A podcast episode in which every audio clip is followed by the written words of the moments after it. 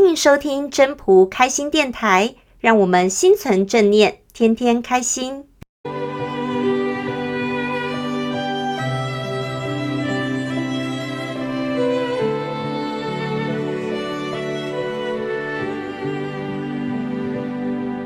第十九章：决胜气质，名利百倍。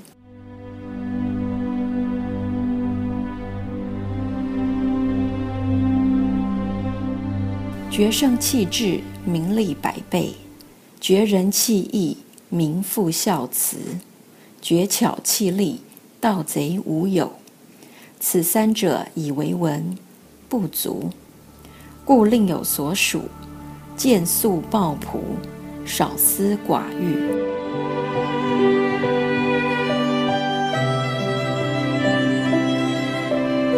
语义。去除尊崇聪明与才智，人民可以得到无穷的利益；去除仁义与德性，人民可以恢复父慈子孝的天性；去除投机取巧与利益的想法，盗贼就不会出现。前述三项都只有如衣服的纹饰作用，不足以治理天下。是以。唯有让人民的心有所依归，身处五色环境，抱着朴直的本心，少私心，少欲念，才能达到真正内在清明。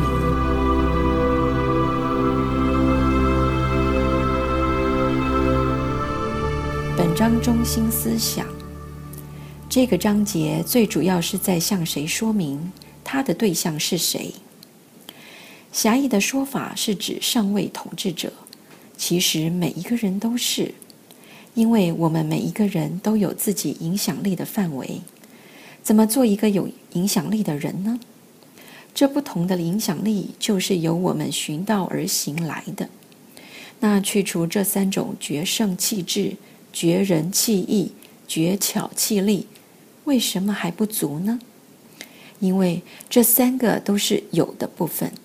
而我们还要追求无的部分，这三个是我们人表面上看得到的东西，就是在警示我们在影响别人的时候，不要用人的思考来做事。光看得到的部分是不够的，其实还要内在的修为一起配合。更重要的是看不到的部分。所以后面这两句“见素抱朴”。